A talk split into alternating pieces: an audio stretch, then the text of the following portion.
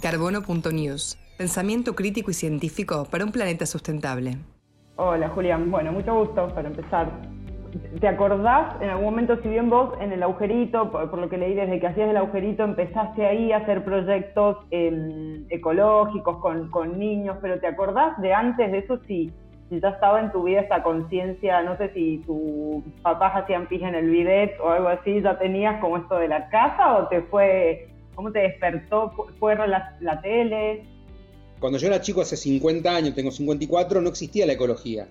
O no se hablaba de ecología, o no se hablaba del reciclado, no se hablaba de lo sustentable. A nadie le preocupaba. Todo el mundo se empezó a preocupar cuando vio que el planeta se estaba cayendo a pedazos. Este, yo lo que sí aprendí en mi casa es a vivir en un ambiente solidario.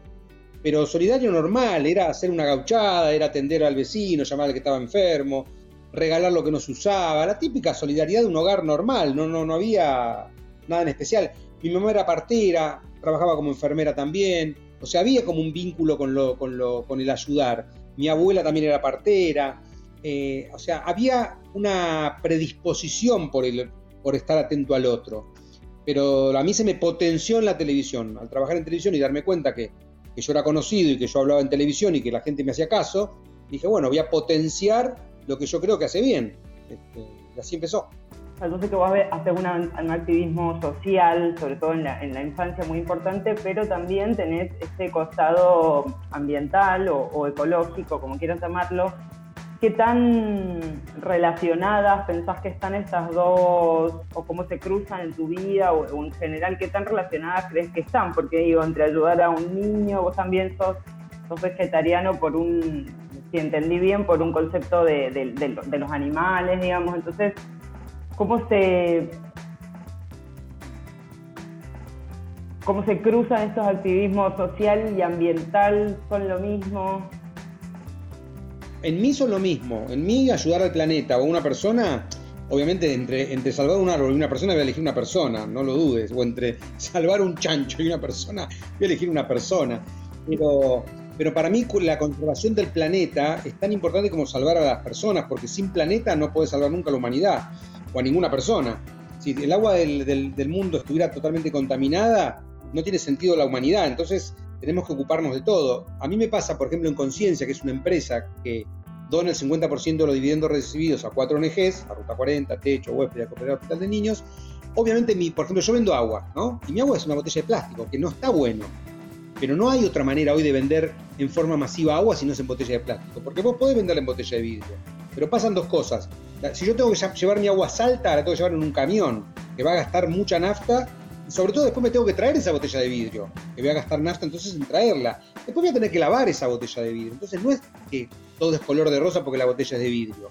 No es que digo, hago todo de plástico y no me importa nada. En la medida que yo puedo, que comercialmente se puede, trato que sea sustentable. Lo que pasa es que hay cosas que económicamente, si yo hago una botella de vidrio y la tengo que vender a 100 pesos, no me la va a comprar nadie. Entonces no tiene sentido. Hago una botella de plástico que en un kiosco sale 20 y sí me la van a comprar y voy a estar donando encima a las cuatro ONGs.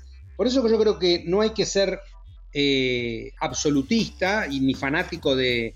Porque hay gente, viste, que es fanática, no, es, no sé, todo nada, no existe el todo nada. Si todos fuéramos vegetarianos nos comen las vacas, ¿entendés? Y estarían los chanchos corriendo por la avenida.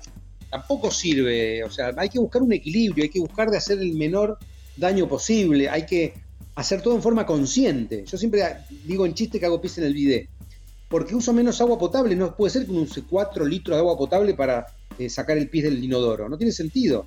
Cuando has sentado en el pis, en el bidet, sentado, ¿no? porque si no parado de un enchastre, y usas un chorrito y limpiaste el bidet y no pasa nada. Yo sé que es una pavada o que parece que no es nada, pero es algo, al menos desde mí, a mí me hace sentir mucho mejor que no desperdicié 4 litros de agua y estoy colaborando con el agua del planeta nadie se va a enterar y sí, puede ser que nadie se entere, pero yo me siento mejor.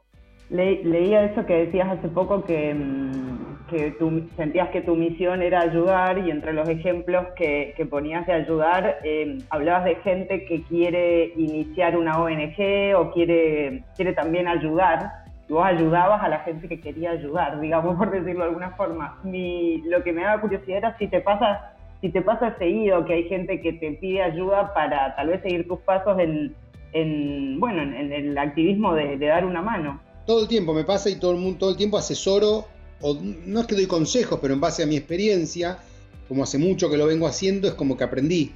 Aprendí lo que se puede hacer y lo que no, o lo que conviene y lo que no conviene. Pero más allá de lo que yo cuente como experiencia, siempre digo, miren, hagan lo que quieran. Yo les cuento mi experiencia. Y lo que yo trato de, aportar es que la gente no se frustre, porque uno cuando tiene ganas de ayudar, empieza, empieza y se da cuenta que no es todo tan fácil ni todo tan lindo. Eh, generalmente se frustra esa persona y después no ayuda más. Y es como perder un soldado. Entonces yo lo que busco es que la gente que tiene ganas de hacer algo, que empiece de una manera para que le salga no bien, sino lo menos mal posible. Y en la medida que a vos te sale más o menos bien, lo podés sostener en el tiempo y eso está buenísimo. Cuando vos te frustrás, decís, no, no ayudo más, porque al final todo mi esfuerzo, mi gana, quise hacer esto, quise hacer lo otro, nadie se dio cuenta, nadie me ayudó, los que me iban a ayudar se borraron, todas las cosas que hay alrededor Entonces yo trato de lograr que la gente no se frustre. Te pasó, bueno, vos tenés muchos años de activismo eh, social, ambiental o ecológico. ¿Te recordás alguna de estas veces donde dijiste, bueno, al final es más difícil ayudar que, que, no, como que quisiste largar todo por los contratiempos que me imagino que pasan seguido?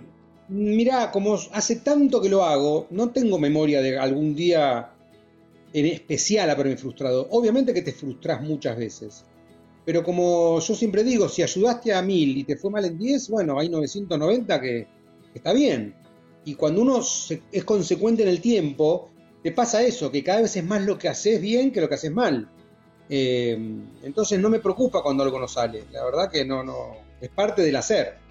Mientras uno más se involucra también, eh, te pueden pasar dos cosas, o cada vez sos más feliz, o sea, vos ayudaste, fuiste a un lugar, no sé, y ayudaste tal vez a 500 niños, pero también vas tomando más conciencia de cuántos eh, no, ¿no es cierto? De, de, qué tan... Entonces digo, ¿cómo lidias con eso de por ahí uno dice, bueno, qué alegría todo lo que hice, pero también de todo lo que vi, siento que hice muy poco, no sé si te pasa o digo, mientras uno más se mete, digamos, más es consciente de eso yo soy consciente que no voy a salvar al mundo. Ahora sí soy consciente que peor no lo voy a dejar. Este, yo sé cuando intento ayudar, no puedo ayudar a todos a veces, pero bueno, eh, sería muy omnipotente pensar que, puedo ayudar a todos. Pero sí, no dejo de ayudar. a ver, si hay mil personas que me están escuchando, con que yo ayude a uno, la misión está cumplida. Obviamente yo quiero ayudar a más, pero con que uno me escuche, con ayudar a uno, uno nunca sabe a quién está ayudando me contabas de tu, de tu marca, me interesa cómo es el proceso eh, obviamente el objetivo es este 50% de las ganancias se donan a las ONG que mencionaste. ¿Y de dónde salen los productos, o sea, el agua de, conciencia, por ejemplo, de dónde trabajas con marcas, con emprendedores, con, para los cepillos, por ejemplo, tenés cinco distintos? Como esto es un producto masivo, no puedo trabajar con, con Josecito acá enfrente que con un embudo me llena las botellas, porque yo tengo que distribuir en todo el país la gente de Maxi Consumo me distribuye en todo el país. Entonces yo me apalanco en empresas que ya existen y que ya producen alimentos. Por eso tengo agua, arroz, tengo pasta, tengo los cepillos de dientes, tengo arvejas, tengo tomate, tengo agua con gas, tengo agua de litro y medio, ahora estamos sacando pintura. Digo, todo lo que sea de consumo masivo y que sean productos, no te digo de primera necesidad, pero básicos. Bueno, yo trato, trato que sean marca conciencia porque eso me permite que la gente cuando compre este producto al mismo precio que otro, parte de lo que está gastando eh, en comprar ese producto vuelve a la sociedad a través de las cuatro ONGs que yo ayudo, que son Ruta 40, Techo, Huésped y Cooperador Hospital de Niños. Es una manera, como siempre digo, que el capitalismo en el que vivimos, porque vivimos en un sistema capitalismo, capitalista sea consciente. ¿Qué quiere decir esto? Eh, el capitalismo no es malo, lo que es malo es que hace con la plata. Si yo gano plata y me dedico a, a comprar, no sé, máquinas que contaminen, no tiene ningún sentido que yo gane la plata. si yo con esa plata ayudo a gente, ayudo a las ONGs y, cultivo árboles, no sé, y planto todo lo que le haga bien al planeta, está buenísimo. Y es capitalismo también. Por eso yo lo llamo capitalismo consciente. Dijiste, y yo con esto te, libero, pero dijiste hace poco en una entrevista en Clarín que después de mucho tiempo ya estaba, tenías como esta fantasía de que tal vez te citaba el Congreso y vos tenías ya armado un plan de 20 años de cómo de un proyecto Desarrollo Argentina en 20 años. Y si puedes resumirme los puntos principales de ese, de ese plan, un spoiler.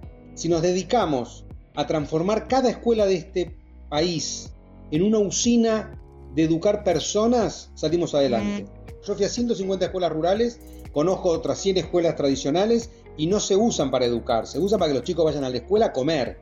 Y en algunas se educan, pero educar no significa estudiar geografía, matemática, historia Educar significa formar personas, porque si logramos que todos los chicos entren en la escuela y pasen por este proceso, ninguno va a salir ladrón, ni chorro, ni delincuente, ni nada, va a salir una persona de bien, o al menos van a ser más los que salgan personas de bien que personas que no estén pensando en hacer el bien.